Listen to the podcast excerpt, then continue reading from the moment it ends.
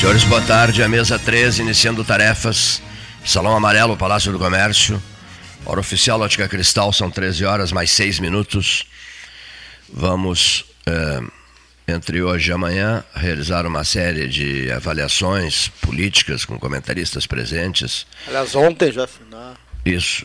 já se fez. né? Já se fez, foi, foi, foi forte, né? Aliás, até a- aquela reunião que se falou ontem aqui acabou acontecendo, mas ficou em stand-by a reunião do PSDB nacional. Ficou tudo né, parado, stand-by, a terceira via. Bem que tu falaste ontem, né, que essa terceira via é nat morta. A própria reunião ontem da- do Diretório Nacional do PSDB, nada ficou né, Nada, né? É, eu estava vendo aqui, ó, o MDB é, tenta novamente atrair Tasso Gereissati para ser o vice da Simone Tebet. Agora eu não sei por que que de uma hora para outra inventaram e nacionalizaram o nome da Simone Tebet. No contexto nacional, é um nome pouco expressivo. Pouco expressivo. né? Tiraram da- de uma cartola o nome da Simone Tebet como se O ela fosse povão não chega no é, lógico. Não, não se chega ela fosse na, resolver os problemas. não chega na base. né, que é. Na base eleitoral não Aí chega. diz assim, ó, ele é reticente à ideia e afirma que somente tomará uma decisão após o PSDB conseguir equacionar o problema gerado com a pré-candidatura de Dória. É a manifestação do senhor do senhor Gereissati. Diante do impasse em relação à candidatura de João Dória, o MDB voltou a oferecer a vaga de vice na chapa de Simone Tebet para o senador Tucano. Ah, como- Conforme foi noticiado mais cedo, os presidentes do PSDB, Bruno Araújo, do MDB, Baleia Rossi, do Cidadania, Roberto Freire, confirmaram que chegaram a um consenso em relação à candidatura da chamada terceira via. O anúncio, porém, ficará para terça que vem. Imagina.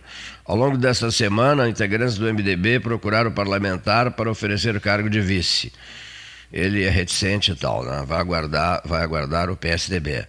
Quer dizer, se, tá, se- chegaram a um consenso, se chegaram a um consenso em relação ao candidato à presidência, mas não se animam a anunciar. Não se anima, o Não. PSDB não se anima a, a- a tocar para frente a, a questão. Né?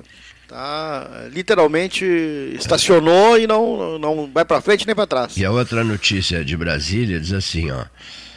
Caso não emplaque como vice de Tebet, na chapa... 3 graus Brasília hoje pela manhã. Três, é. Impressionante, hein? Na chapa presidencial articulada entre MDB, PSDB e Cidadania, o ex-governador gaúcho poderia disputar novamente o governo do Estado. né?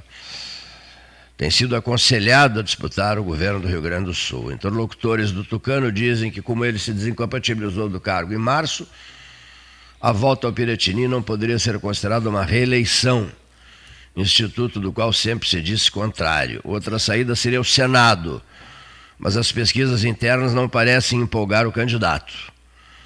Leite também já não conta com a promessa que lhe foi feita quando avaliava deixar a legenda para assumir a presidência do PSDB, né?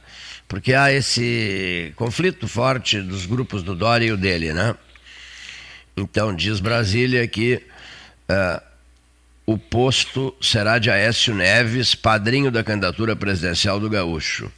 A presidência do PSDB ficará com Aécio, né, segundo, segundo a, a- a notícia. Né? Quer dizer, é tudo aberto, né? Tudo em em aberto, aberto, tudo em aberto em cima do processo eleitoral. E todos esses que tu falaste, o MDB e a cidadania, esperando o PSDB. né?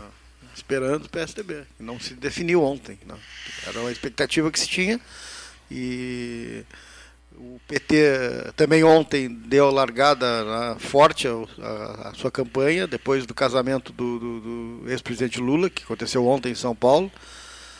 Último ato na, pessoal, foi dito, na, a imprensa nacional estava fazendo uma referência. O último ato pessoal do Lula antes do início da campanha. Que já começará Que na semana que começar, vem. Né? né, Uma série de partidos visitas. né? Estão chamando uma frente ampla, né? Então não querem, não querem vincular só o PT.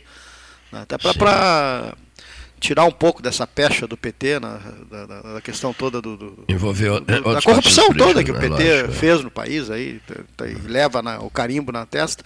Então querem fo- formar uma frente ampla com PSOL, PC, PSB, por isso que o PSB pode vir aqui no Rio Grande do Sul ainda, tem aberto.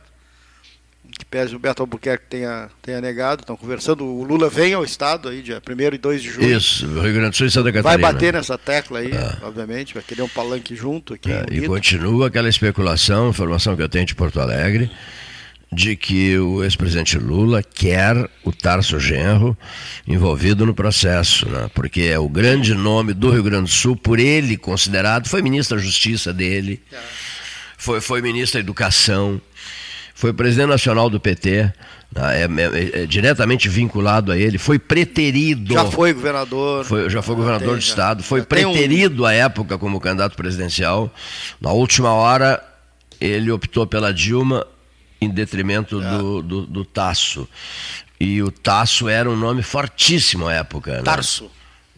Eu, eu falei Tasso? É, o Tarso, Tarso, Tarso, Tarso, Tarso Genro. É, Era um nome fortíssimo à época. Ah. Ainda eu fazia, a gente fez um 13 horas do Palácio Piratini.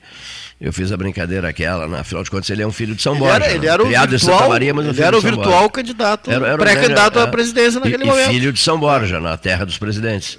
E na última hora, ele foi retirado de cena e foi colocado no lugar dele a senhora Dilma Rousseff. Ontem no casamento nem, não podia entrar de celular, tinha que deixar o celular na, Isso, na é, porta. É, é. Só o médico Três do, médicos. do presidente Lula. Três médicos usaram o celular. Que tinham é, poder é. de ficar com o celular. É, interessante isso, né? Porque o celular. O cardiologista. É, o celular é fotografia, né? Fotografia, celular, gravação, né? O celular é fotografia, gravação. É, é, é, a filmagem. Filmagem. Você filma, você grava, você fotografa. Hoje, Agora, com o celular na mão, você é. realiza todas as tarefas. Né? Mas diz que o ambiente ficou solto aí na festa, que todo mundo falando no, tranquilamente. Aí Sim. o pessoal solta o verbo, né? Conversaram à vontade. Conversaram né? à vontade, né? sobre o processo político. A gente vê no futebol muito agora, quando os jogadores chegam próximo do árbitro, estão conversando entre é. si, eles botam a mão na, na, na tapam a boca, né? Porque não Sim. tem nem a leitura labial do que estão falando entre eles, porque até isso. Né, que é um outro problemão a leitura labial. Né? Exatamente. Né? É. Precisa ser levada em conta, né? Hoje se monta, tem programa que monta é. uma. Você no período, dizendo na, na, na, na, campanha. Que eles querem que é. No período eleitoral, né? Impressionante o que ah. se usa isso, né? Ah. Em função de leitura labial, as, são, são, são uh, uh, colocadas as imagens do candidato e ele discursando e, às vezes nem disse. Com aquela voz diferenciada ah. e às vezes nem disse aquilo, né? E aí isso repercute uma barbaridade nas redes sociais. A fonte é o WhatsApp, que é usado com. tem um poder incrível durante um período eleitoral. As pessoas não. Já perceberam isso, né? Os, os riscos, os altos riscos na, na, na, na questão WhatsApp durante, durante os processos políticos. Né? E é, aqui, é o que vamos vivenciar aqui com o pessoal do 13. Nós vamos ter amanhã presenças ao vivo aqui, né? inclusive políticos. Amanhã. E daqui um vereador de Rio Grande, o governador, o governador está em Rio Grande hoje, está cumprindo uma agenda né, desde 10 da manhã. E tem o vereador uh, Júlio Lemin, que estará conosco, advogado. Vereador Júlio Lemin. É. é. Muito ligado ao doutor professor, nosso amigo Carlos Alberto Chiarelli. É mesmo, é. E a pedido deles, do Mateus, a gente tá, tinha marcado, Cláudio Oliveira também, é muito amigo dele, para nós recebermos o Júlio aqui, virá amanhã aqui no programa, né? Além de. Pode, pode estar conosco também a, novamente a deputada Maria do Rosário. Até teve um episódio é, na, na o, Câmara com. Horroroso, com, né? O é, Daniel é, Silveira. É, né? é. Pode, vai estar em Pelotas amanhã, num evento que acontecerá aqui. Episódio desgastante. É, é achei também.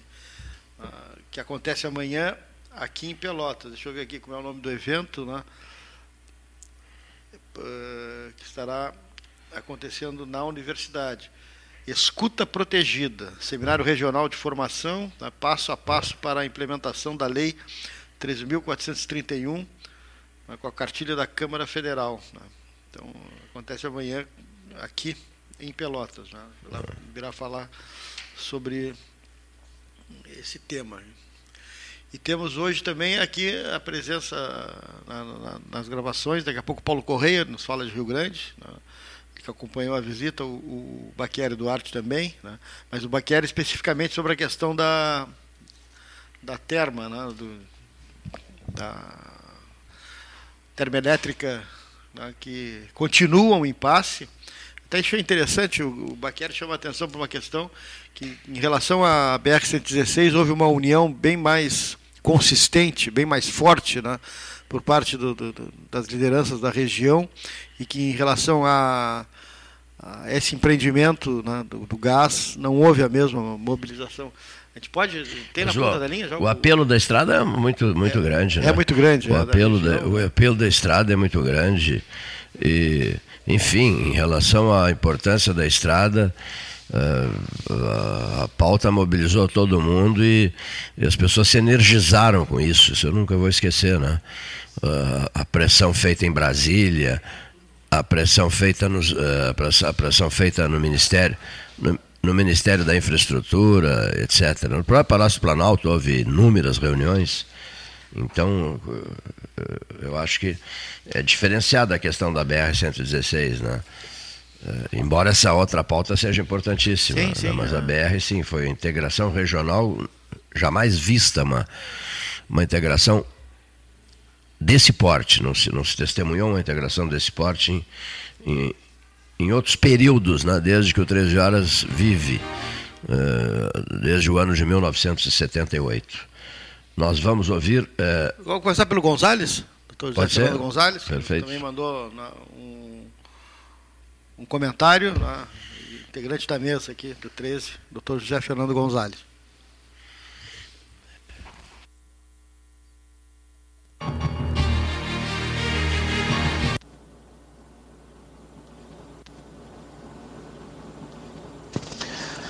Boa tarde, ouvintes do 13 Horas, é um prazer voltar a conversar com os senhores e as senhoras Faz poucos dias que tivemos aqui uma conversa sobre, sobre as questões de criminalidade, de homicídios, de mortes, de no número de mortos por grupo de 100 mil habitantes ano, que é o indicativo da ONU aí para contabilizar isso, né? E eu lembro de que falava lá que uh, o número de, de, de, mortes no Brasil é muito elevado, o número de mortes violentas. Né? Nós temos um indicativo muito, muito severo de violência. E o júri é uma instituição que se, que se ocupa né, desse crime, principalmente, do crime de morte. É? E eu sempre disse, enquanto me foi permitido trabalhar lá no Tribunal do Júri, que, que ali a sociedade, os grupos sociais, eles acabam decidindo o que é tolerável e o que não é tolerável. É como se é como se um determinado tipo de violência, até mesmo muito grave, como é o homicídio, fosse considerado tolerável para algumas comunidades. Né? Tanto é verdade que absolvem pessoas né, que cometeram crimes que, tecnicamente, nós haveremos de convir, são crimes que recomendariam, né, tecnicamente, uma condenação. Né? Agora, pouco tempo atrás, um crime aqui nas, nas, nas nossas vizinhanças, digamos assim, na cidade de Dom Feliciano, de uma senhora que teria queimado o marido vivo num, forno de fumo, é? que teria incinerado o marido vivo. Essa senhora teria sido absolvida no tribunal do júri. É? Teria sido inocentada, portanto, teria sido absolvida. É? tecnicamente é, é, é, é, muito pouco razoável que nós é, consigamos admitir que alguém que pratica um ato desses possa ser absolvido. Não é? Aqui na nossa cidade, data não muito distante, não é? um cidadão nosso conterrâneo aí abateu a tiros dois criminosos que haviam, na verdade, furtado dele, mas é, seja como for, foram abatidos dentro de uma ambulância. É? E eu passei durante uma parte importante da minha, da minha existência né, convivendo com esse tipo de julgamento em que a sociedade, o grupo social acaba dizendo que naquela circunstância é permitido, é lícito matar ou, é, ou, ou não, é, não é. Eu trabalhei uma boa parte da minha vida né, também como promotor de justiça, alguns anos, é, na cidade de Santiago, lá na fronteira, próximo da fronteira com a Argentina, e é perfeitamente é, perceptível a diferença cultural que existe entre uma comunidade próxima da fronteira e uma comunidade próxima do litoral. Né? Quando eu assumi como promotor de justiça, um, um velho promotor que me antecedeu, que me antecedia, da geração que me antecedeu, não é? Dr. Tupinambá Azevedo, um grande promotor de justiça, depois foi desembargador. O doutor Tupinambá, um experiente promotor do júri, foi fazer uma palestra para nós, que éramos jovens promotores então, e para falar do júri. Não é? E ele dizia o seguinte, que, que se se nós formos trabalhar como promotores numa cidade, numa cidade da fronteira, lá do Rio Grande do Sul com a Argentina, que tem que haver, dizia ele, muita peleia no júri, porque as comunidades que nós chamamos, então, comunidades de pelo duro, né, as comunidades de, do, do gauchismo, digamos assim, mais raiz, essas comunidades gostam de ver o confronto assim mais acirrado entre o promotor e a defesa, porque se nós fôssemos, ao contrário disso, para a Serra Gaúcha, fôssemos para uma comunidade de italianos, nós tínhamos que procurar tocar a emoção das pessoas, porque as comunidades italianas são mais é, suscetíveis às emoções, o italiano é mais emotivo. Né? E de que se fôssemos trabalhar numa comunidade de alemães, seria então mais fácil, porque os alemães são, são por uma questão da sua formação, muito rigorosos, muito duros nos julgamentos. Né? Então, é, o júri tem essa capacidade né, de ajustar a decisão ao contexto do grupo social onde o crime ocorreu. Mas nós temos que pensar que determinadas coisas não são corretas do ponto de vista técnico, embora possam parecer ser do ponto de vista pessoal. Nós tivemos um caso agora bem recente de uma moça que, importunada no seu local de trabalho, reagiu violentamente e passou a espancar o seu importunador. Né? Por mais que nós achemos que foi merecido aquele corretivo que a, moça deu naquele, sujeito, né? nós temos que também pensar né, que, pelo menos no segundo momento de agressão, não havia mais defesa de nada, né? já havia uma agressão por e simples. Ah, mas o sujeito mereceu. Né? Nós não estamos, às vezes, discutindo se o sujeito mereceu ou não mereceu porque tem gente que até pode parecer para nós que mereça morrer, mas não, não é por isso que nós estamos autorizados a matar. Né? Eu, eu acho que no, o júri é, antes de tudo, um lugar de grande reflexão. Todos nós devemos refletir, mesmo não sendo jurados, refletir sobre o júri e sobre as mazelas da nossa vida. Muito obrigado e até a próxima, se Deus quiser.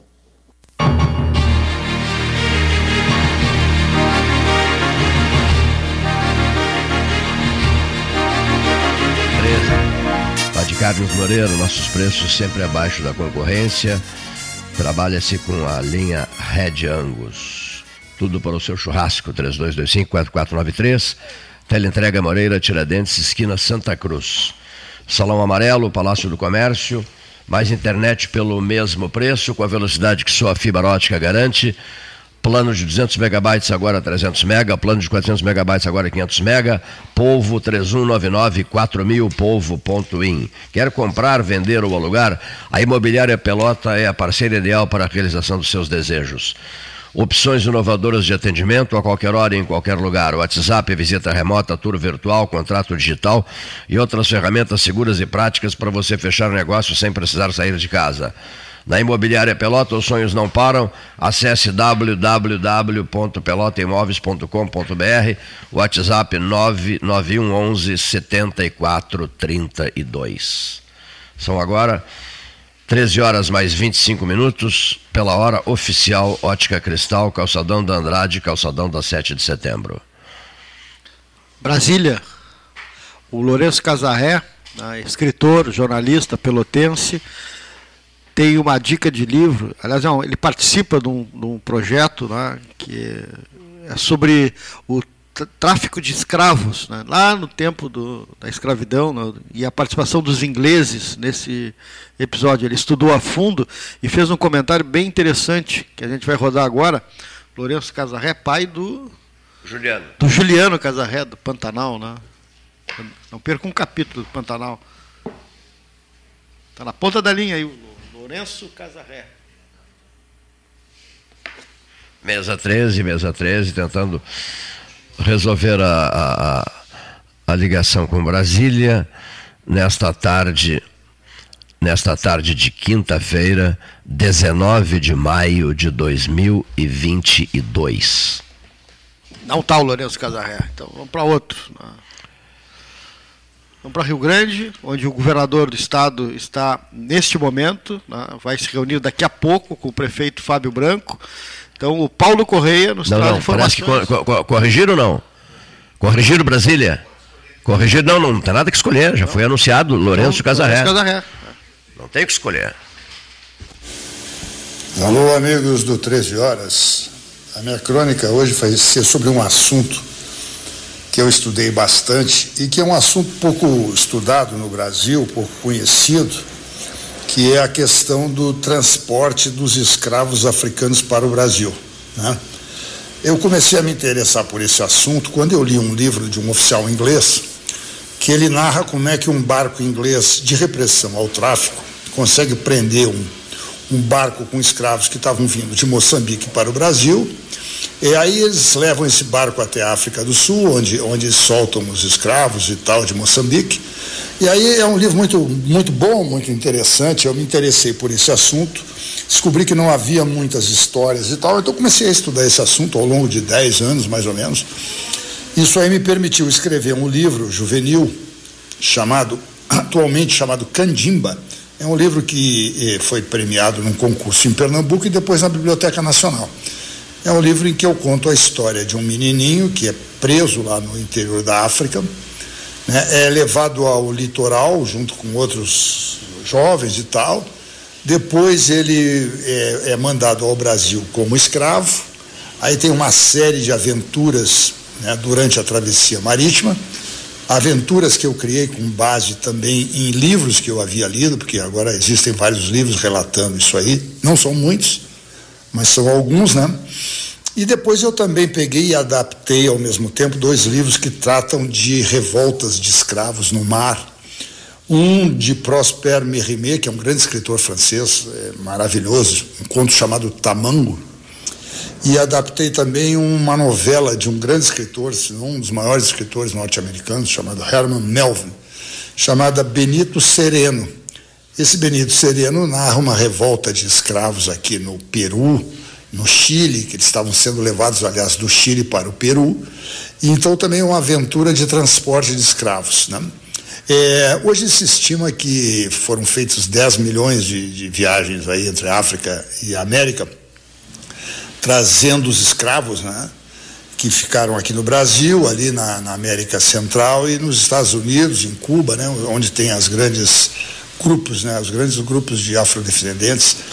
E então eu estudei esse assunto e fiz esse livro. Eu tenho um livro chamado 3 por 3 da editora Saraiva que trata dessa questão, a questão do transporte dos escravos, como é que eles vinham para o Brasil, né? E é um, por que esse assunto também tem alguma coisa a ver com Pelotas? Porque Pelotas é uma das cidades, talvez a cidade que mais tenha é, afrodescendentes é, do Rio Grande do Sul, né? E uma do Brasil, porque é uma cidade muito antiga, forte industrialização, e os escravos trabalhavam nas charqueadas, que era um serviço muito insalubre e violento. Né? Então, daí que Pelotas tem essa tradição da música negra, da cultura negra e tal, é, a partir dessas charqueadas, no auge da riqueza econômica da cidade no final do século XIX, início do século XX então, mas eu comecei, como eu digo, a me interessar pelo assunto, pela aventura, né? A aventura que era esse transporte, atravessar o oceano, naquela época, naquelas condições terríveis de, de salubridade, né? E as pessoas morriam e tal, em grande quantidade, e eu sempre me interessei por esse assunto. Então, eu tenho um livro chamado 3x3, da editora Saraiva, aliás, editora atual, e que trata desse assunto né? Então, essa é uma dica minha para professores de, de literatura para jovens e tal, e também estudiosos dessa, a, a, dessa questão da africanidade no Brasil. eu indico, dou essa dica do meu livro. Grande abraço a todos.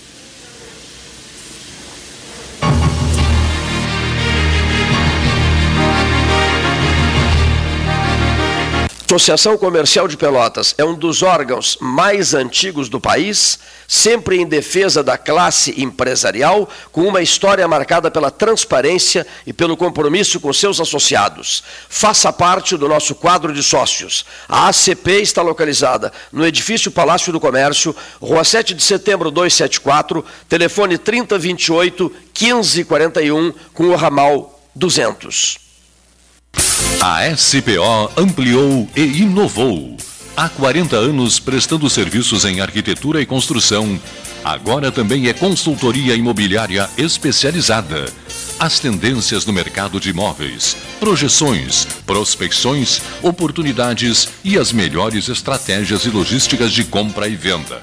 Mande um WhatsApp para 53 98117 8685 ou ligue para 53 3028 9944 e converse com a equipe SPO.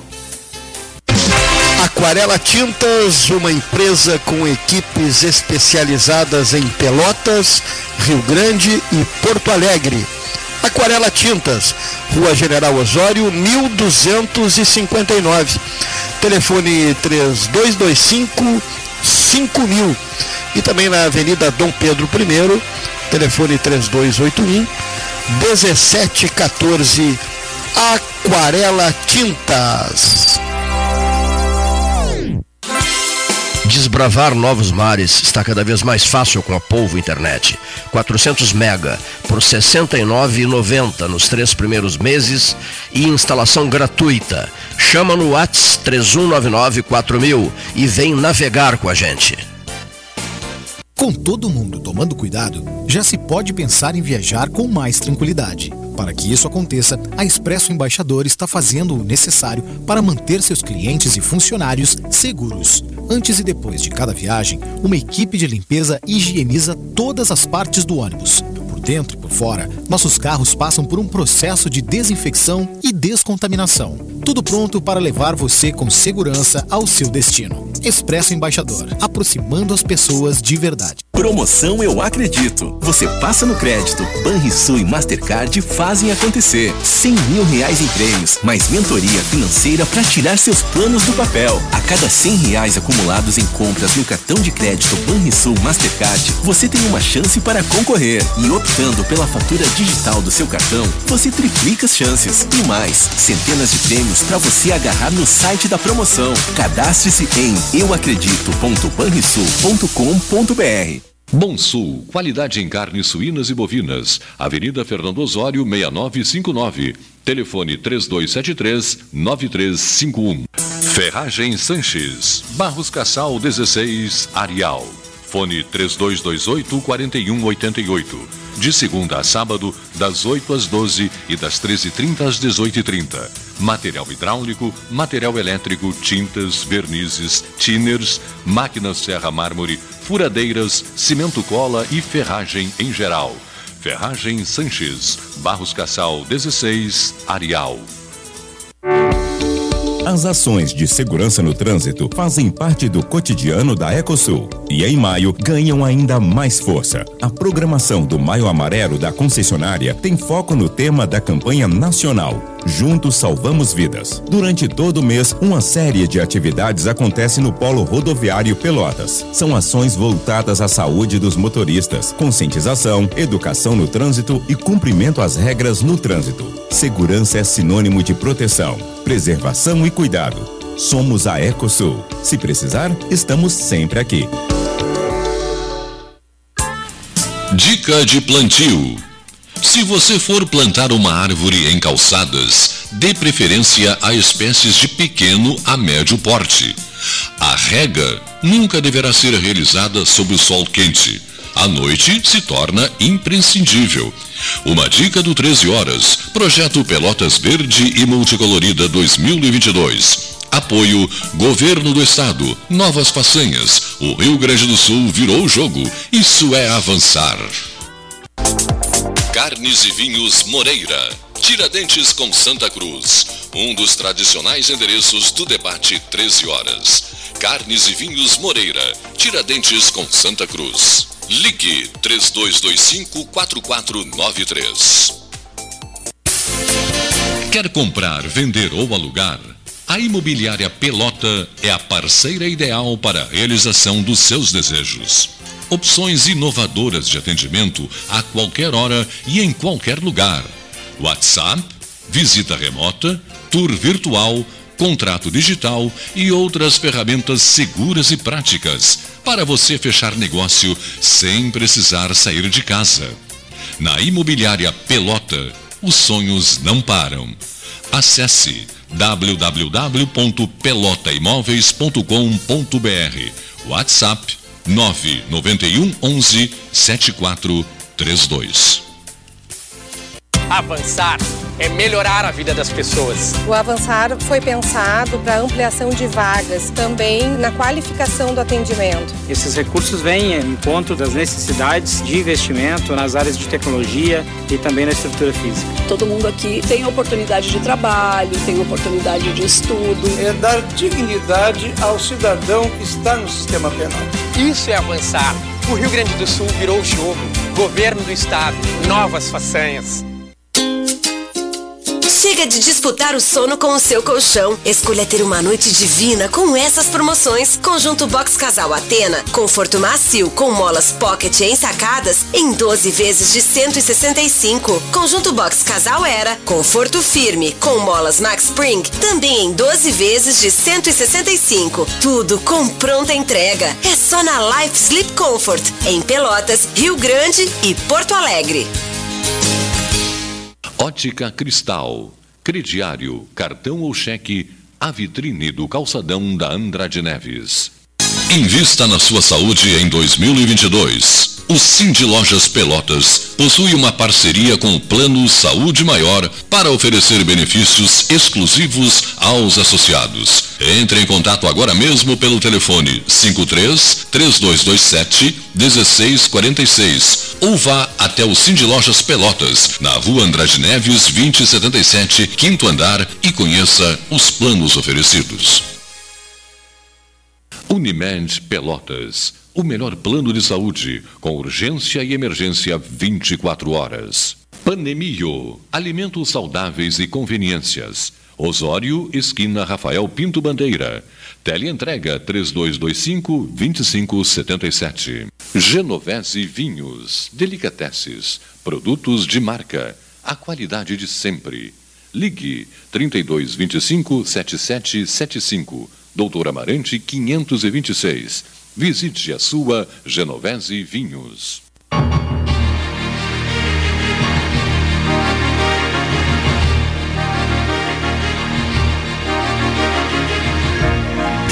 Faculdade de Medicina da Federal, o convite para o 2 de junho de 2022, quinta-feira às 17h30, quando no auditório da FAMED será feita a primeira edição do Café com a direção, com a direção presencial, né?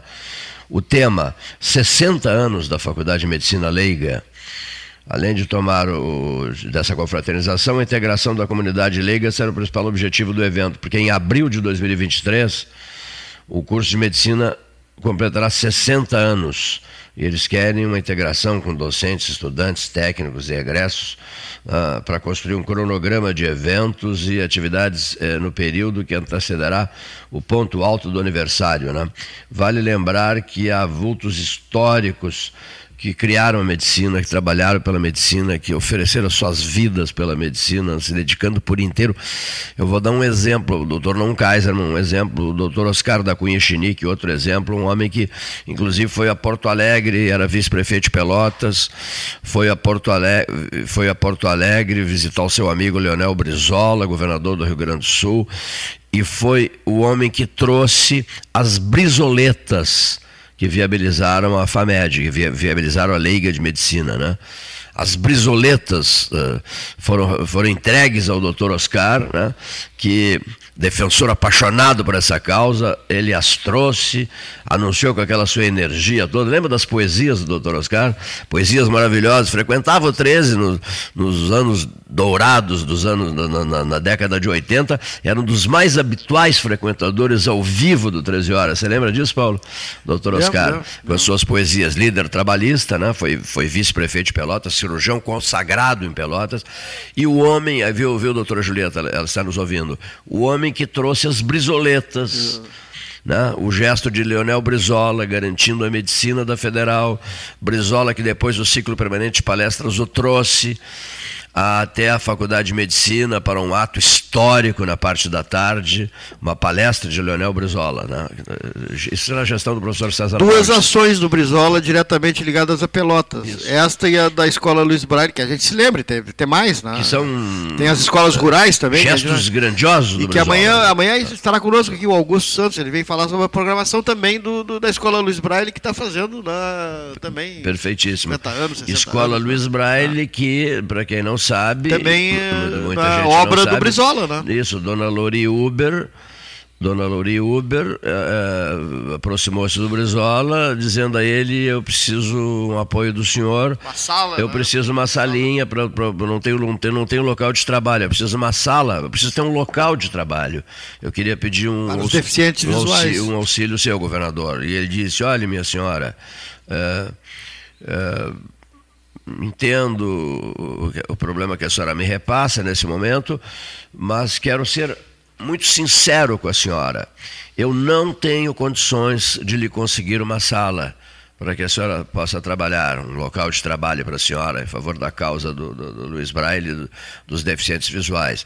Ela olhou para o Brizola assim, Brizola com o discurso pronto, né? Foi gigantesco, Brizola. Eu não tenho condições de conseguir uma sala para a senhora, mas a senhora vai ganhar um prédio, né? um prédio inteiro para sua causa. E deu o prédio. O governo do estado, o governador Leonel Brizola, né? construiu, um prédio, um prédio inteiro para a dona Lori Uber, para a defesa. Está até hoje a escola, a escola Luiz Braille, que foi presidida pelo Freitas, pelo Fernando Lessa Freitas, foi um dos presidentes da escola Luiz Braille.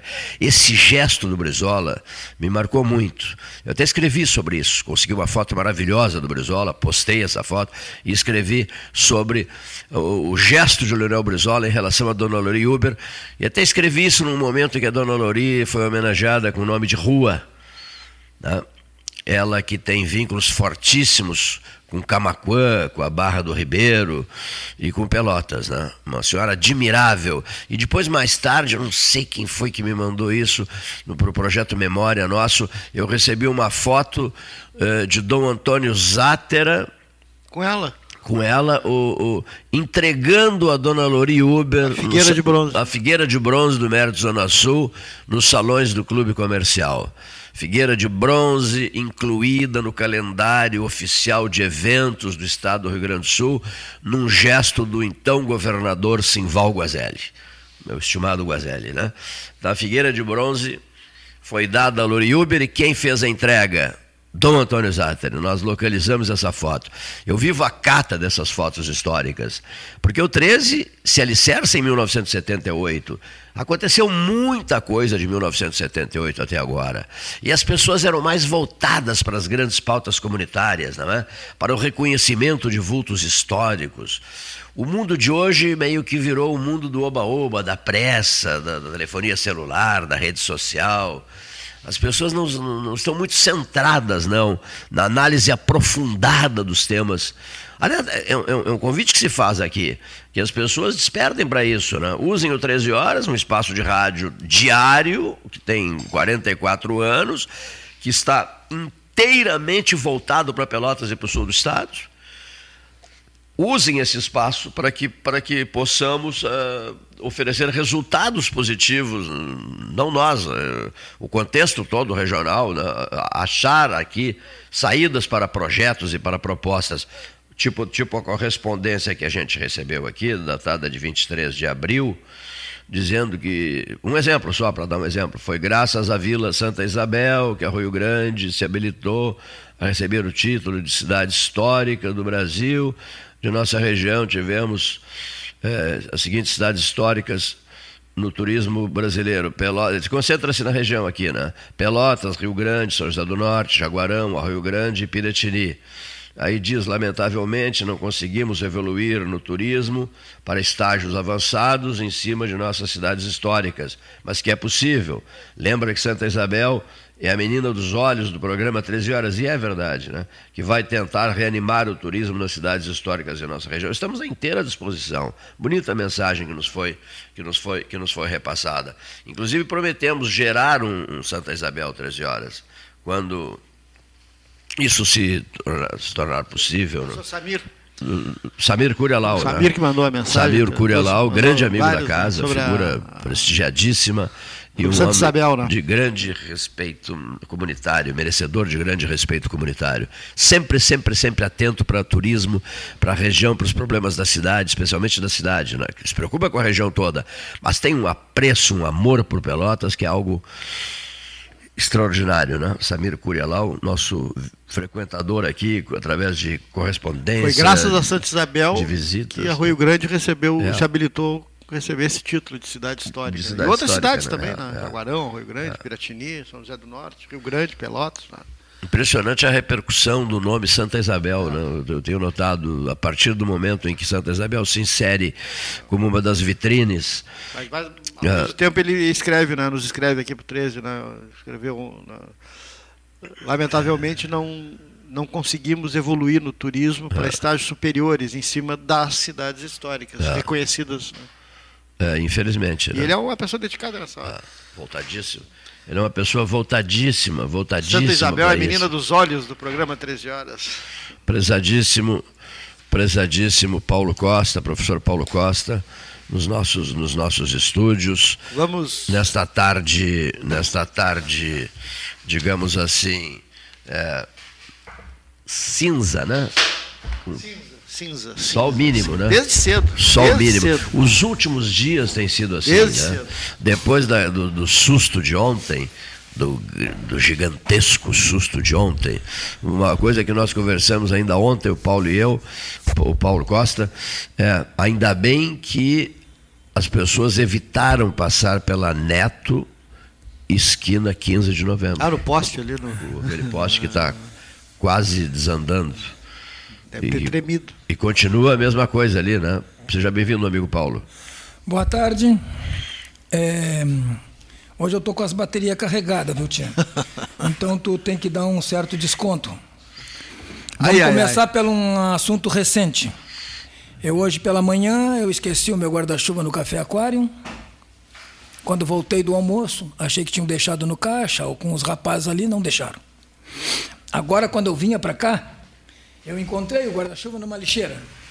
Mas que barbaridade. né? O ladrão certamente foi enfrentar o vento com o guarda-chuva. Arrebentou todo o pra guarda-chuva. enfrentar- É para enfrentar a chuva, não é para enfrentar Sim. vento. É. E quebrou uma vareta. Mas ainda dá para usar, por isso que eu peguei.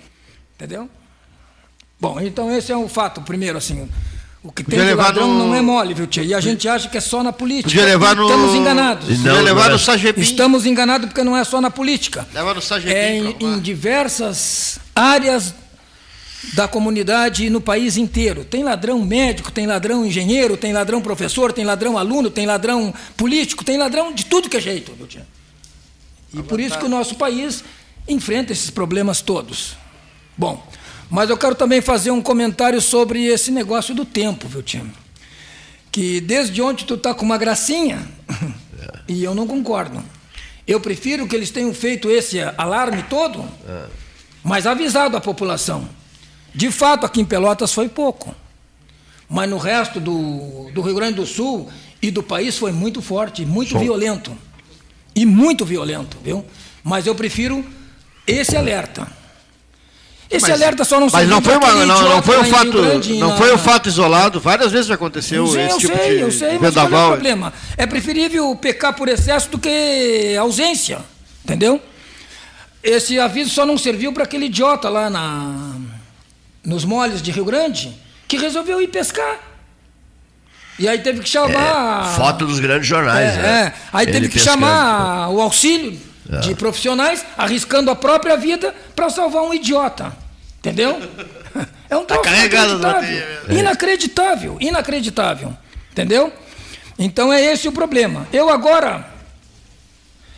Eu agora. Eu agora ia indo lá pra, a- pela manhã para o IFSUL e passei pela Praça da Santa Casa. Que coisa triste. Coisa triste. Isso que vocês dizem que foi pouco. Foi, de fato foi pouco, mas para a Praça da Santa Casa foi muito vento. Sim.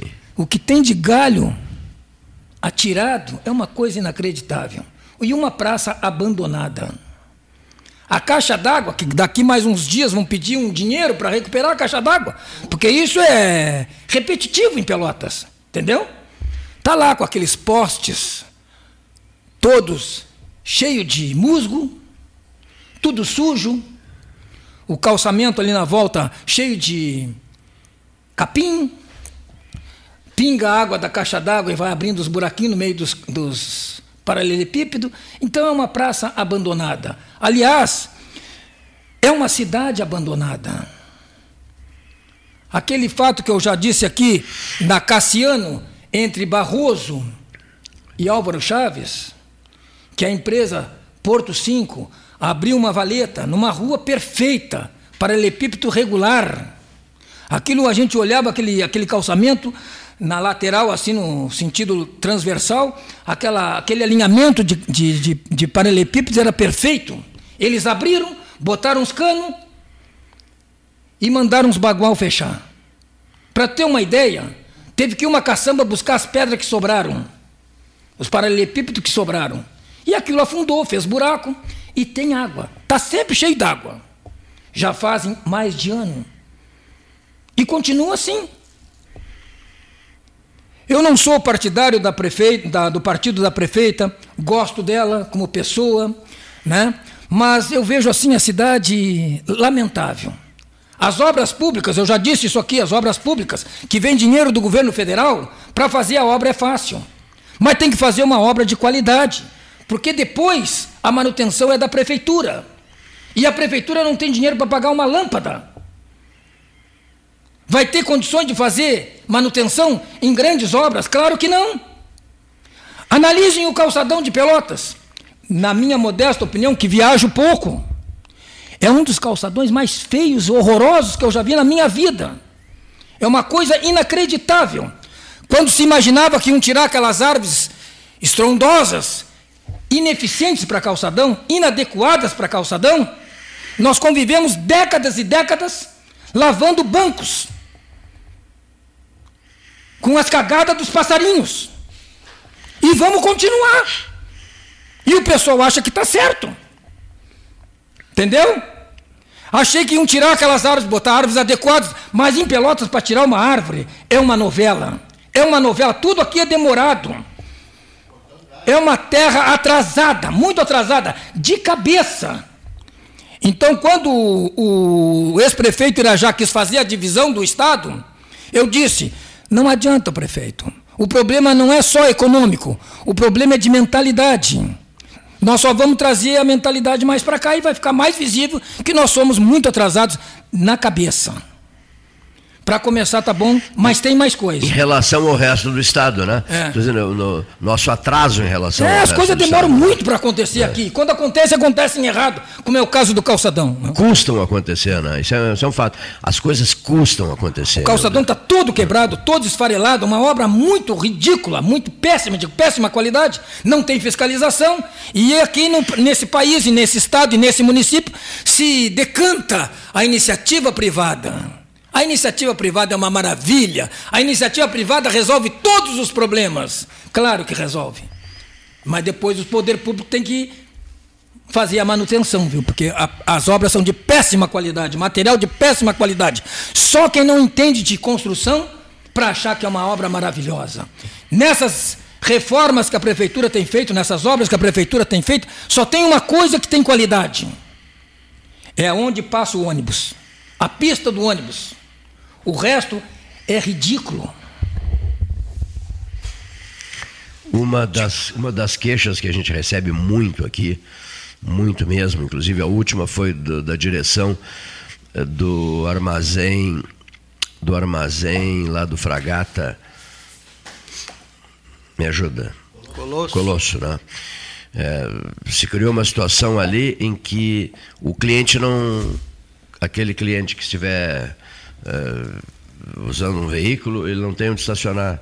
Tem ele no canteiro central. Ele não tem. Ele não, não, não. não. Bolsões. Ah, ah, não, a situação ali. É Exatamente o que o Paulo está dizendo. Não, a não, mentalidade da cidade é atrasada. As pessoas querem ir na, estacionar na frente do. do, do Quando do fizeram comércio. aquelas rótulas. Ali é um corredor de ônibus agora. Quando fizeram aquelas Ele rótulas. acabou de falar isso aí. Lá em frente o, o, o shopping. Sim. Eram três ou quatro rótulas enormes, um troço ridículo. E eu digo, isso aí está errado. Eu até tive uma discussão com meu irmão sobre isso. E agora ele disse, "Tu- agora tu entende de trânsito? Eu digo, não, não, não precisa entender de trânsito, porque aquilo lá é um absurdo. Eles vão mudar, mas vai custar porque é em Pelotas. Aí mudaram uma ou duas, ainda tem duas ridículas. por mudar, Estão né? esperando agora alguém morrer para depois mudar. Claro, evidente. É assim que funciona. Fiz as pequenas, aquelas É, da é. Ferreira Viana. É, é ridículo, é um troço ridículo. Não precisa entender de trânsito que aquilo é uma estupidez. Outra coisa que não precisa entender de trânsito que é uma estupidez Como é que teria que ser é feito? na Osório, Como é que teria que ser como feito? foi feito agora, ah, quando consertaram aquela ali da, de frente ao shopping, viu? Outra coisa que hum, eu até perdi ah, o fio da meada. Tu falaste é, outra coisa, mas já não em relação ao shopping. É, não. Daqui a pouco eu lembro. Segue, segue em frente. Vamos aos nossos. Vamos, vamos, vamos, vamos, ouvir. Vamos a Rio Grande, saber re- vida do retomaremos, retomaremos aqui em seguidinha. O Paulo Ricardo Correia, né, de Rio Grande, falando sobre a visita do governador Ranolfo, hoje a noiva do mar. Boa tarde, Cleiton Rocha, Paulo Gastal Neto, Leonir Bade da Silva, companheiros da mesa de debate presencial ou virtual, ouvintes do Pelotas 13 Horas. Daqui, envio minhas saudações para minha querida Princesa do Sul, desde a amada Noiva do Mar.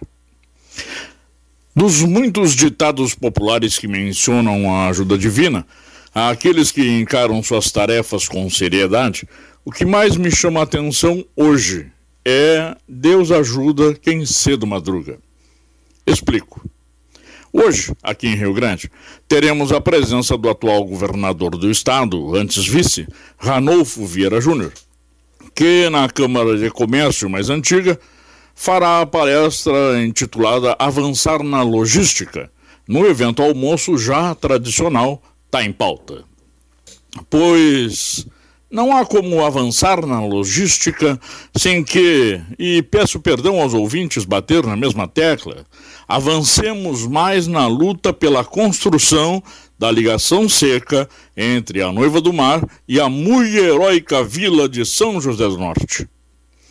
A Comissão Regional Proponte, liderada por seu coordenador Jair Riso, se fará presente no evento, para, a exemplo do que tem feito nos últimos 21 anos, destacar ao senhor governador do estado do Rio Grande do Sul a extrema importância do empreendimento. No ofício, que será entregue ao governador Ranolfo, constam os êxitos já alcançados nessa guerra contra a burocracia estatal, como a reserva no orçamento da União para a licitação do projeto de construção, inscrita através da participação de Jair Riso na reunião preparatória da LDO Federal, junto à bancada gaúcha na Câmara. Como as reuniões com as lideranças civis e políticas das cidades diretamente beneficiadas pela transposição a seco, desde Osório até Chuí, concretizadas pelos painéis de discussão e culminada com o Seminário Internacional Proponte, realizado no Hotel Lagueto, em Rio Grande. O exemplo maior de avanço logístico é, sem dúvida, a possibilidade de duplicação do Porto de Rio Grande utilizando-se o mesmo canal de navegação, além de todos os demais decorrentes eh, da ligação a seco. No ofício, consta também, em rápido resumo, que essa luta iniciou-se lá no final da década de 70 com o saudoso Denis Lawson e que foi assumida por Jair Riso em 2001. Aqueles que vieram a assumir a bandeira da luta pela ponte, sem que reconheçam que essa luta tem seus verdadeiros gladiadores, pecam vergonhosamente, caindo na ridícula tentativa de fazer-se famoso sem ter madrugado ou mesmo ajudado nos inúmeros sacrifícios pessoais que firmam essa incansável batalha. Enfim, que Deus nos ajude, pois a cada dia temos madrugado para unir Rio Grande e São José do Norte pela ponte. Vamos pela ponte. Era o que tínhamos por hoje. Até a próxima, amigos.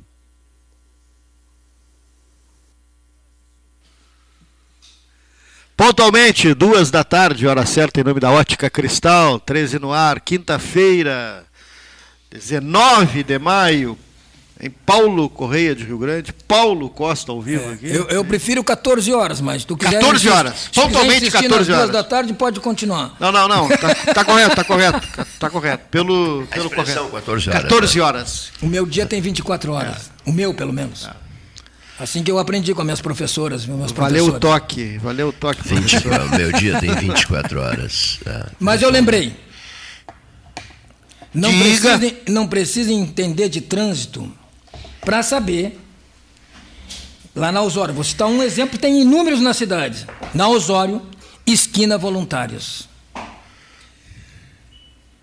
Parada de ônibus do lado direito e as pessoas podem dobrar para a direita. Isso só pode ser piada, né?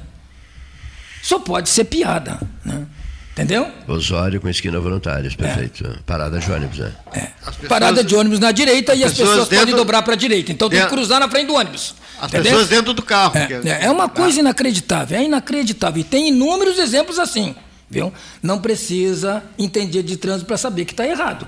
Se quiser, é o que eu dizia para os meus alunos: se quiser continuar fazendo assim, faz, mas está errado. Aí tem outro nome. Que nome é, professor? Não sei. Pesquisa. Avalie pesquise. É, mas é, agora você já sabe, é burrice.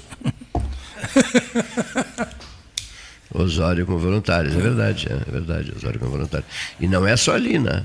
Não, tem, uns, tem umas quantas, uns quantos exemplos, é uma coisa incrível. Achei interessante quando disseste que a pista do ônibus é, é bem feita. Ah, né? muito bem feito, concreto, ah. muito bem feito, de qualidade, entendeu? É para iniciativa privada passar, entendeu? Os ônibus, aí é uma coisa bem feita, não pode dar problema nos ônibus, vai dar, imagina. Agora o pessoal do comércio. É esse que se rale. Queixa-se, queixa-se. É, o né? povão que se rale nas calçadas. Queixa-se do movimento Ficou uma beleza lojas, aquela... né? Eu tenho ouvido é. muito isso. Depois não sabe por que, ah. que o comércio fugiu da Osório. Não vai fugir, imagina, que loucura. E, a, e, e há queixas da Deodoro, na Deodoro também. Sabias? Há queixas na Deodoro é. também. É, mas, vocês, Aqueles vão, vocês vão o seguinte: vocês querem que a cidade evolua ou tem que ficar sempre dentro do centro, no comérciozinho ali de portinha, estacionando na frente. Ninguém é contra vamos, a evolução. Vamos combinar, vamos decidir. Vamos se decidir. Eu quero que evolua, mas com qualidade. Se tem que ter corredor de ouro, não pode ter estacionamento. Aí tá bem, que, mas eu não estou reclamando do estacionamento. Vai prejudicar, alguém vai ser eu prejudicado. eu estou reclamando das então calçadas. Então não pode ter corredor de ônibus. Eu estou então. reclamando das calçadas. Tem que decidir. E da péssima qualidade dos materiais utilizados. Outra coisa que eu acho lamentável, meio fio de concreto de concreto não, de pedra, aonde as esquinas têm curvas inteiras, metades e um quarto, para fazer a curva certinha, viu? Aí vão fazer essas obras que fizeram e deixar os meus fios enterrados. Esse meio fio, que é uma joia, é uma joia, não tiraram, deixaram enterrado. E aí botaram esse meio fio de concreto que se esfarela, quebra Sim. tudo, não tem metades nem um quarto. Não dá para fazer a curva certinha, aquilo vai ficando os cantinhos, vão enchendo de massa, muito fraca, aqueles farela. É uma coisa inacreditável, inacreditável. Olha, é demais. É demais. Já me disseram que isso é sinal que eu estou ficando velho. Isso é bom. Não morri ainda. tá bom. Uh, os velhos e, e, e, a experiência, né? E a sua experiência. Uh, eu, eu apenas estava fazendo relatos de, das queixas que se ouve, né, das pessoas que repassam as suas queixas pelo 991 256333, 981 14 8808. Há muitas queixas também em relação a avenidas com as famosas elevadas. Né? A altura, digamos assim, segundo as manifestações das pessoas, não foi bem calculada, é, é, é abusiva determinadas avenidas de Pelotas que as pessoas até fogem de andar nessas Pior, avenidas. às vezes, não é nem ser abusivo, é não ter nenhum evitar, aviso, né? né? É. Com antecedência, não há, ter isso, aviso com antecedência, é. né? É complicado. São itens que se examina aqui, né, através de manifestações das pessoas que prestigiam, que prestigiam eu, o 13 horas. Eu sábado não sei se foi nesse sábado, foi, foi um, um evento e tinha muitos jovens e, e pais de jovens e pessoal que gostava de jogar xadrez. E aí me pediram para fazer uma fala e eu fiz uma fala e eu disse, comecei a dizendo o seguinte: esse meu recado hoje vai para os jovens e para os pais desses jovens. Mais xadrez menos celular. O jogo de xadrez ele é, ele é rico em, em armadilhas, em estratégias, e isso faz com que a, as pessoas desenvolvam bastante a, a criatividade. Mas ele é também um exemplo para a vida da gente. Se a gente conseguir pensar na vida como a gente pensa no xadrez, ela ajuda bastante. Por exemplo, tem determinados lances que são excelentes, de acordo com a teoria, mas tem que ser feito.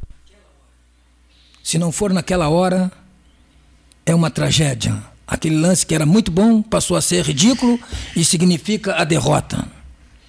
E foi essa analogia que eu fiz com os celulares. A gente fala às vezes da computador, do celular, essas coisas, e as pessoas às vezes me cobram assim, mas como? Tu é um professor que estudou numa escola técnica, foi professor de uma escola técnica e é contra a tecnologia, tu vê a cabeça e a maldade das pessoas. Claro que eu não sou contra a tecnologia e o avanço tecnológico, é evidente que não, mas tudo tem o seu limite. E é o caso que eu digo do xadrez. Se o celular, o computador não for usado na hora certa, para a coisa certa, é uma armadilha. Perfeito. E aí eu disse mais para os jovens e para os pais dos jovens: eu estou com a minha vida resolvida. Já estudei, fiz o meu curso, os meus cursos acadêmicos, tive uma, tenho uma, tive uma profissão e me aposentei na profissão. Agora, vocês que estão em formação, estão fazendo o curso acadêmico de vocês e vão buscar uma profissão, se vocês perderem esse tempo em bobagem no celular, a maior parte é mentira. Não tem finalidade nenhuma. Vocês estão perdendo um tempo precioso, que mais adiante pode ser mortal para a formação e para o emprego de vocês.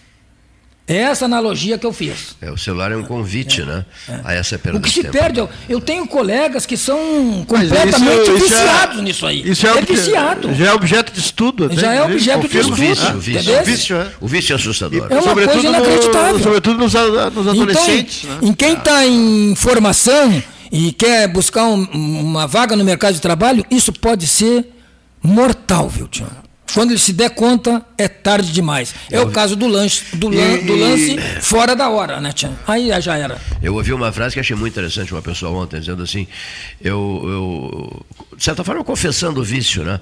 Que ele recebia muita ligação, que muita mensagem, respondia, se preocupava em responder, etc e tal. Especialmente em finais de semana, né? Ficava pendurado nisso aqui e num determinado horário do dia cansava ele ficava farto do telefone celular, sabe? Confessava que ficava farto, que percebia o estrago que esse aparelho fazia no, no dia dele, na vida dele, por consequência, no tempo dele, né? Que o tempo é a coisa mais importante que existe, né? Né? Tempo, tempo, saber aproveitar o tempo, né? usá-lo, usá-lo, usá-lo bem usado, né? E o celular é um desvio, é um, é um, é um convite à perda de tempo a Papo Furado, a, a, é, é, esse festival, por exemplo, incontrolável de mensagens, de, de vídeos, né? Alguém me perguntava quantos você recebe por dia. Eu nem vou responder, é algo assustador. Né? Se você for parar para assistir todos os vídeos que recebe por dia, senhor ouvinte, a senhora ouvinte, que recebe por dia, você não faz mais nada. Não faz mais nada, ainda mais em períodos eleitorais. Né? É um negócio espantoso. Eu confesso que fico assustado. Eu te confesso que fico bem assustado quando começa a chegar uh, Vídeos, vídeos, Outro vídeos. dia- É um negócio espantoso, né? Outro dia um bolsonarista doente, meu amigo, Sim. Me mostrou lá no café, olha aqui. O Senado expulsou o, ministro do STF. Eu digo, tia, mas tu te desse conta que isso não deu em nenhum canal de notícia do país inteiro, em nenhuma rádio. Tu, tu não desconfia que isso possa ser mentira? Não, tá aqui. Aí passou um, dois, três dias, eu digo, vem cá, aquela tua notícia eu acho que não se confirmou, viu, Tia? É verdade, aquilo era fake news, ele me disse.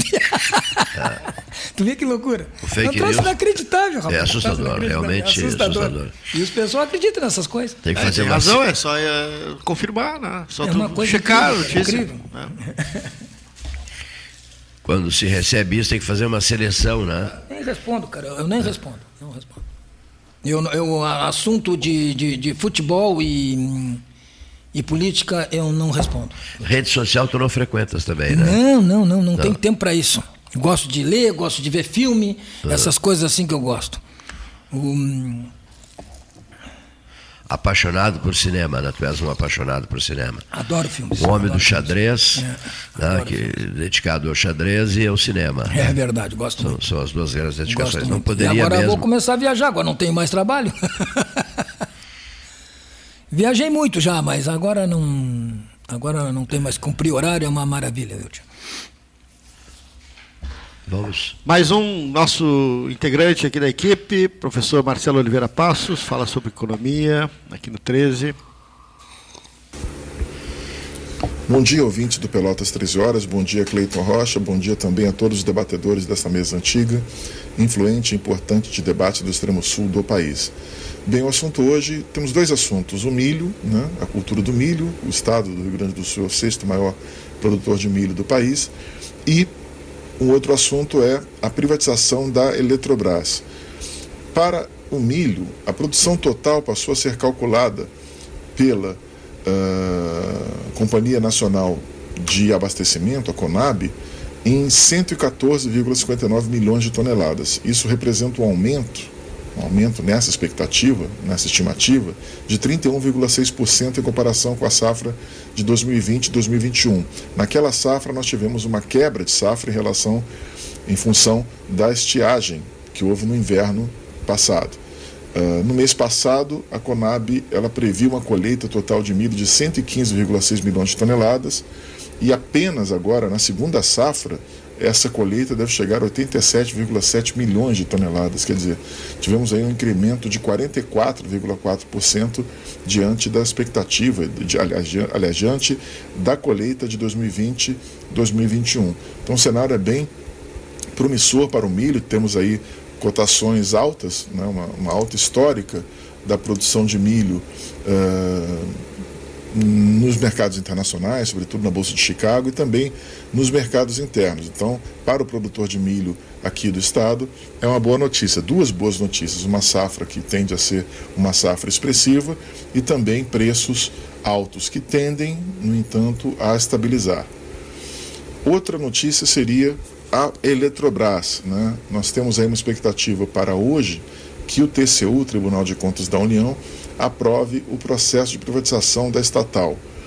Foi pedido ah, pelo ministro Vital do Rego vistas desse processo. Né? O ministro então pediu vistas para examinar melhor o processo de privatização da empresa de energia. Só que tivemos aí várias polêmicas sobre o assunto. O processo de privatização é sempre algo polêmico, críticas também que foram feitas ao modelo que foi desenhado pelo governo e também muitas divergências no tribunal.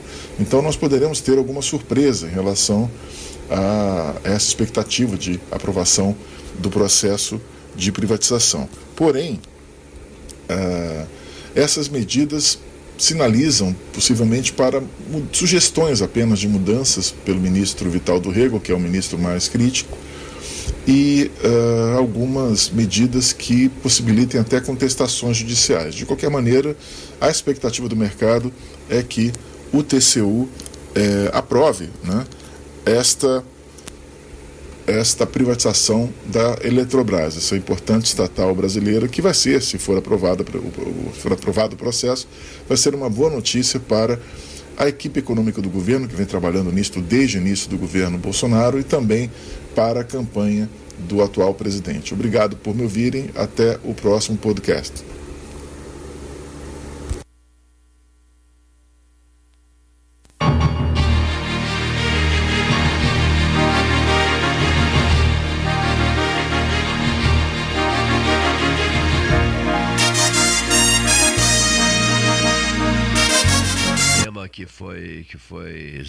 Aqui em função de uh, telefonemas e já citei os números, 991-256333, 981-148808, é, e é uma posição clara do professor Paulo Costa, que eu gostei muito da posição dele.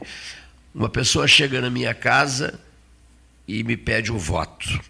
Aí eu pergunto, você é candidato, você está concorrendo ou quê? Eu quero ser prefeito de Pelotas. Pois muito bem, o meu voto é seu. Mas o meu voto é seu para ser prefeito de Pelotas durante os quatro anos do mandato. Exatamente. Tá? Se o camarada cair fora antes. Nunca mais eu voto nele para nada.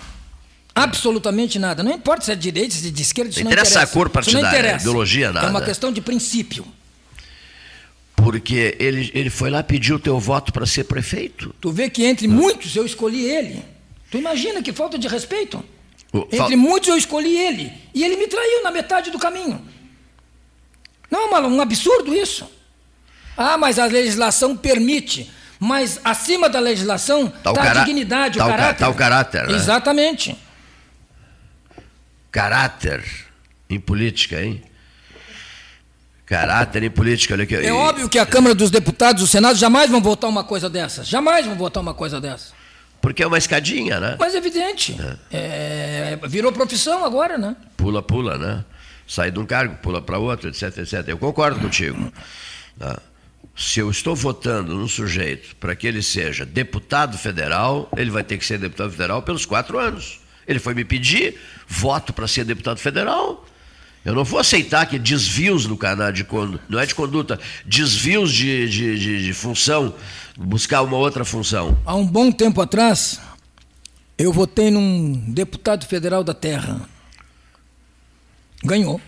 Que beleza, eu digo, temos um representante. Me dava bem com ele, fui falar com ele. Eu digo, tenho uma proposta de projeto para tu apresentar na Câmara. Eu digo, olha, é sob cheque os postos de gasolina, os mercadinhos das vilas estão cheios de sexo sem fundo. E o dinheiro está perdido. Não tem mais como recuperar. Então eu proponho que tu faça o seguinte projeto. Tu sabe fazer tecnicamente, eu só estou te dando a ideia. O primeiro responsável é o dono do cheque. O segundo é o banco, que deu o talão de cheque para ele, abriu a conta para ele. Acabou o cheque sem fundo.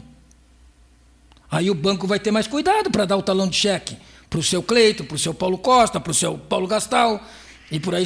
Não, não apresentou nunca. Nunca apresentou. E também nunca mais levou meu voto. Entendeu? É bem simples. Não importa se vai passar na Câmara dos Deputados. Tem que apresentar o projeto. Entendeu? De certa forma, o político já percebe o papel de otário que, Claro, que, entendeu? Que, que, é, que é e não teria mais cheque sem é fundo no país. Pelo eleitor, Mas quem né? é que ia ficar responsabilizado? Que não reage a nada. A rede bancária, ah. que é muito forte, então eles não apresentam o projeto. Entendeu? E tem inúmeros é, donos de postos de gasolina e mercadinhos das, das, das vilas da cidade que amontoaram cheque sem fundo e nunca mais receberam aquele dinheiro, viu? Prejuízo direto. Em benefício de quem? Dos bancos com lucros incríveis por ano. É isso aí. E o eleitor não se dá conta da e força nunca que mais tem, né? levou meu voto. É. E o eleitor, além de não se dar conta da força que tem, ele leva tudo na flauta, né? Ele aceita qualquer que seja o comportamento do político que quer ascensão, que quer evoluir na sua carreira, avançar na sua carreira, e perdoa. Nem sei se perdoa, a esmagadora maioria, que eu quero dizer, mostra indiferença. Ah, nem se dá conta Tanto faz, detalhes. tanto fez, não se dá conta. Nem percebe os detalhes, né? Vai cuidar de outras coisas, não se aprofunda no exame da, da, da, da, da questão. E ao político fica uma situação, esse fica numa situação confortável. O que ele, o que ele resolver fazer não haverá reação, não haverá indignação, não haverá nada. As pessoas aceitam, assimilam, se submetem. E gostei dessa expressão, né? É, o caráter é muito importante numa Claro. dessas, né? Independente da legislação, o teu caráter é que comanda, viu? Está acima da cor partidária, né? E foi nisso, foi nisso que o ex-governador me decepcionou. né? Termina os quatro anos, fica quietinho, aquele, a, a tua eh, orientação para ele foi perfeita, né? Tens todo o tempo do mundo.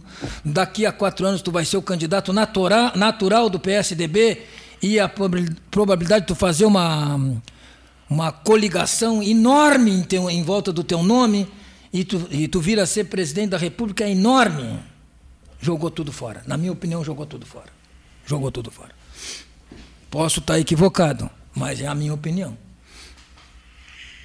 Hora oficial Ótica Cristal, 14 horas 22 minutos, Salão Amarelo, Palácio do Comércio. O Roberto eh, quer agradecer ao professor Paulo Costa, que deu aula para o seu filho Carlos Teodoro. Carlos Teodoro, soltou, fu- fugiu aqui o que eu estava lendo, voltei. É, santo Deus, olha aqui, ó. É, desaparece às vezes o texto, né? Que eu estava. ah, 45. eh, que deu aula para o meu filho Carlos Teodoro Schmidt no IFSU, que hoje é professor de matemática do SESI, graças à sua competência. O meu filho hoje é motivo de muito orgulho para a família, diz Alcir Schmidt. Conheces, Paulo? Eh, Com certeza. Mas a, o maior mérito de- é, é dele mesmo, viu? A gente orienta. E eu nada mais fiz do que reproduzir professores exemplares que eu tive lá no- na escola técnica, na antiga escola técnica, que eram, iam além de ser de professor, eram pais.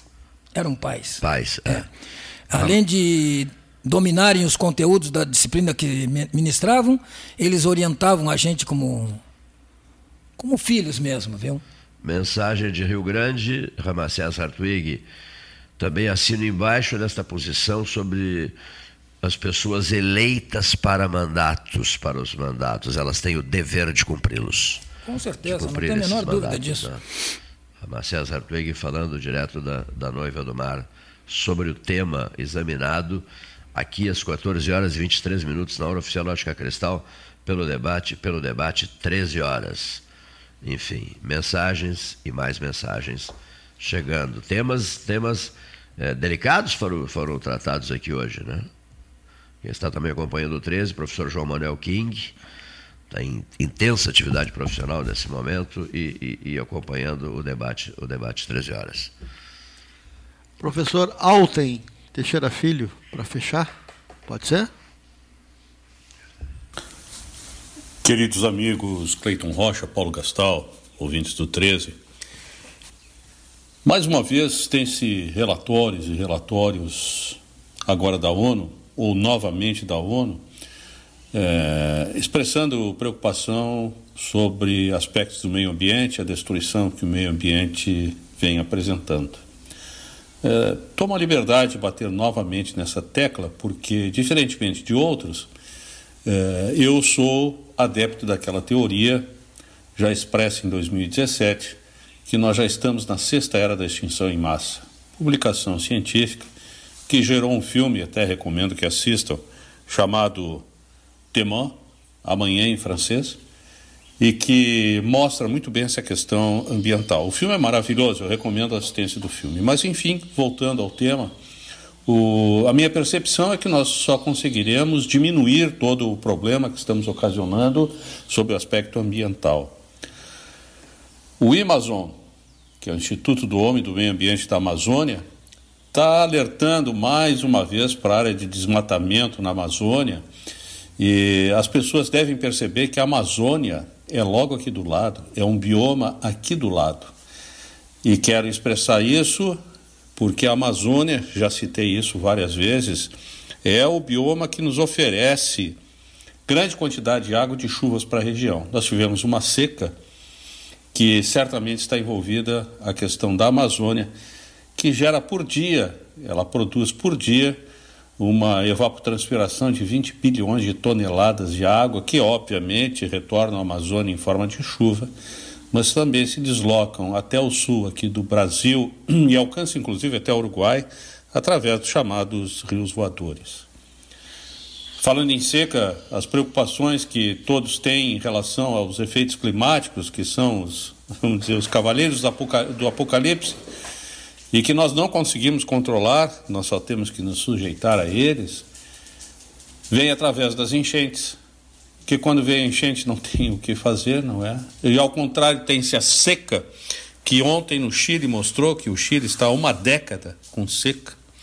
Tem-se furacões, e aí é, o efeito climático que nós passamos nos, nos dias de anteontem e ontem, né? E a elevação do nível do mar, redução das geleiras, tudo isso são questões que nós não conseguimos controlar e que vem cada vez mais permeando o nosso dia a dia. É importante que as pessoas percebam que essas questões ambientais estão diretamente envolvidas no nosso dia a dia e tem a ver também especificamente a Amazônia e também o Rio Grande do Sul, é essa visão dessa política atual desse governo que prima pela destruição ambiental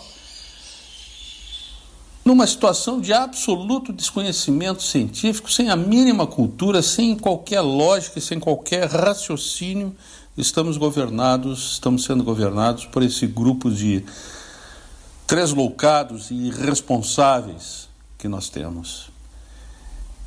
Então, entendo que seja importante derrotar esse projeto em período eleitoral que nós vamos enfrentar esse ano.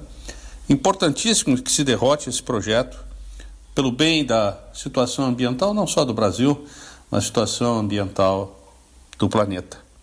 A fome é algo permanente entre nós e que vai piorar, e que, se nós não nos atentarmos para isso no nosso dia a dia, nas nossas responsabilidades, o custo que nós já estamos pagando será cada vez mais alto e em progressão geométrica.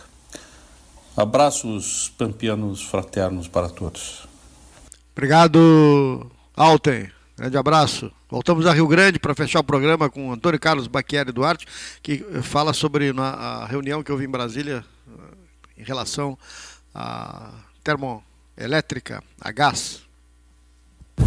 Boa tarde, meu amigo Paulo Gastal. Um abraço ao Cleiton, um abraço a toda a mesa aí. E vamos falar um pouco sobre essa termoelétrica, sobre essas últimas ações aí.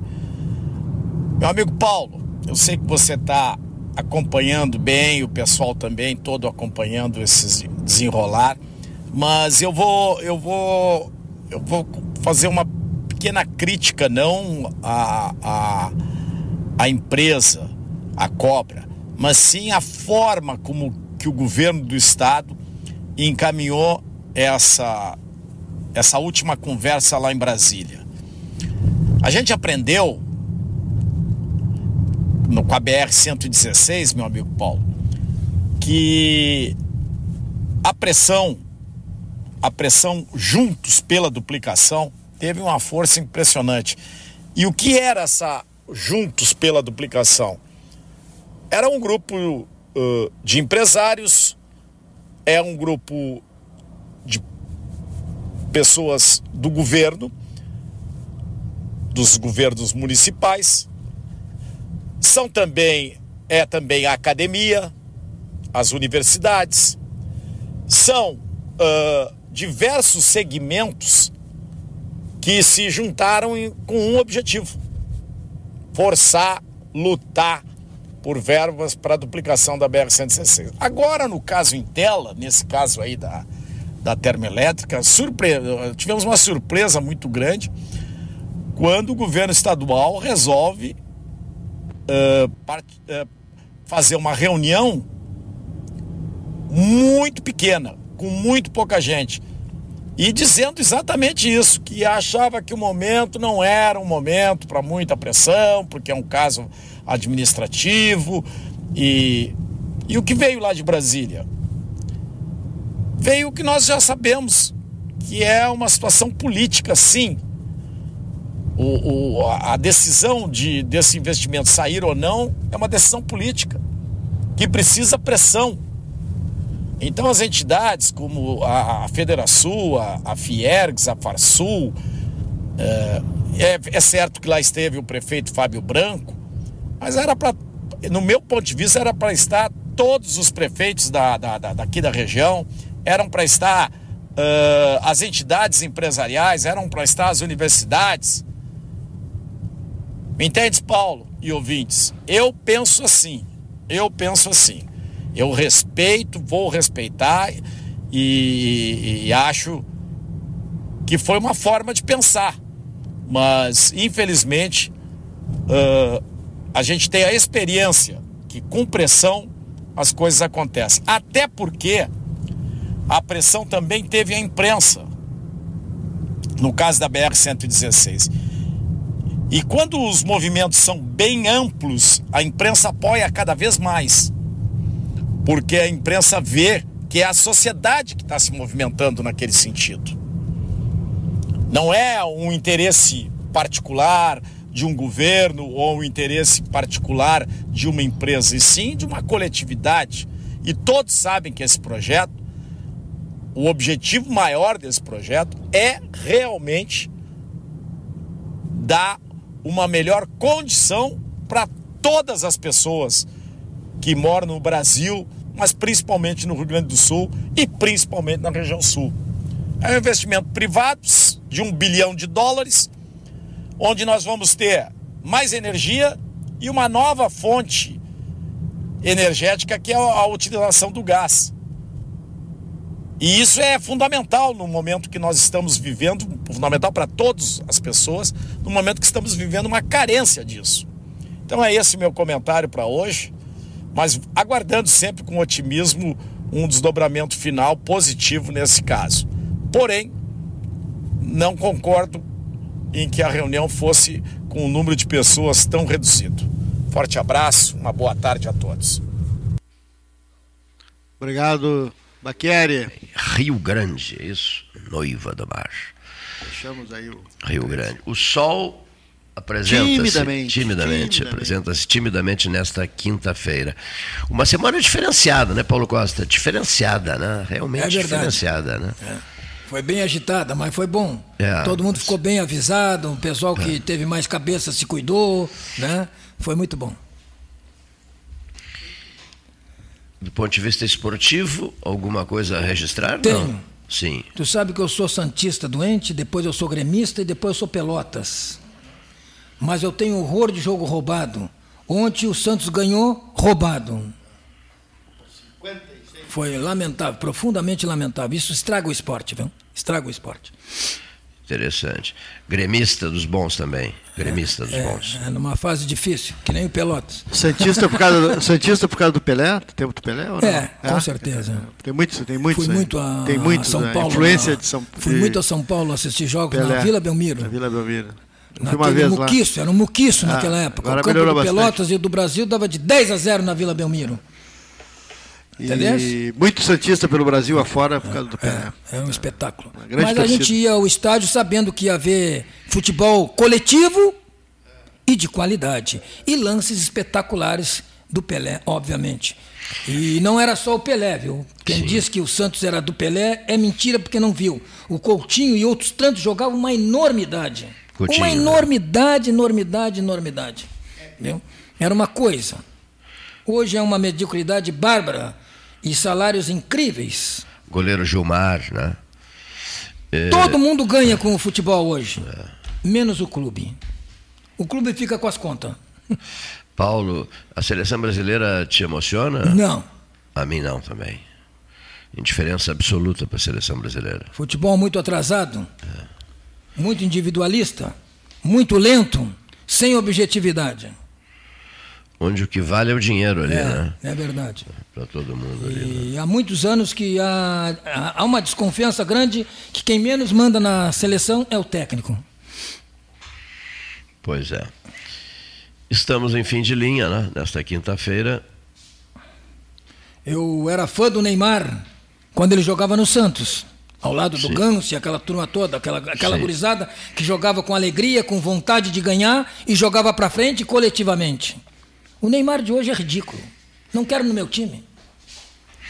Eu considero ridículo hoje. Por aproximação, eu ouvi outro dia uma entrevista do Nilmar, ex-jogador do Internacional, né, que eu, Era. eu apreciava uma barbaridade o Nilmar, é um craque extraordinário, e foi vencido por uma por uma depressão, né? Ficou muitos anos, né? Tá de volta a Porto Alegre e tal, a voz dele bem mais animada e foi até muito bonito as homenagens que prestaram a ele, né? Mas eu acho que impossível voltar a futebol, né? Agora deu, né? Não, não tem mais condições. Ah, mas lembra, concordas Me que lembro. Nilmar Era- marcou época no é futebol, verdade, do, é verdade. futebol do Inter, no futebol do Rio Grande do Verdade, Sul, né? verdade. E são raros esses casos em que um grande craque do padrão dele tenha sido derrubado por uma depressão.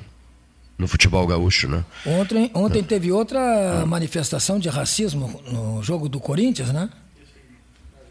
É, Na, na Argentina? parece que todo o estádio chamava os jogadores do Corinthians de macaco. Viu?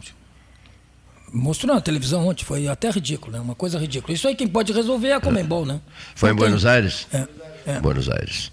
A única coisa que quem pode resolver é a Comembol. Não sei se vai resolver é, também. Aconteceu recentemente em Inter e Corinthians, É, né? No, no, no Beira Rio, né? Mas aquele, aquele do Inter e do Corinthians foi uma coisa pessoal entre dois jogadores, É. né? Mas esse parece que era o estádio inteiro. Ah, Estádio próprio. inteiro gritando. Uma coisa isso. inacreditável. Bom, os nossos melhores agradecimentos, professor Paulo Costa, pela sua presença. Gratíssimo a todos e uma boa tarde.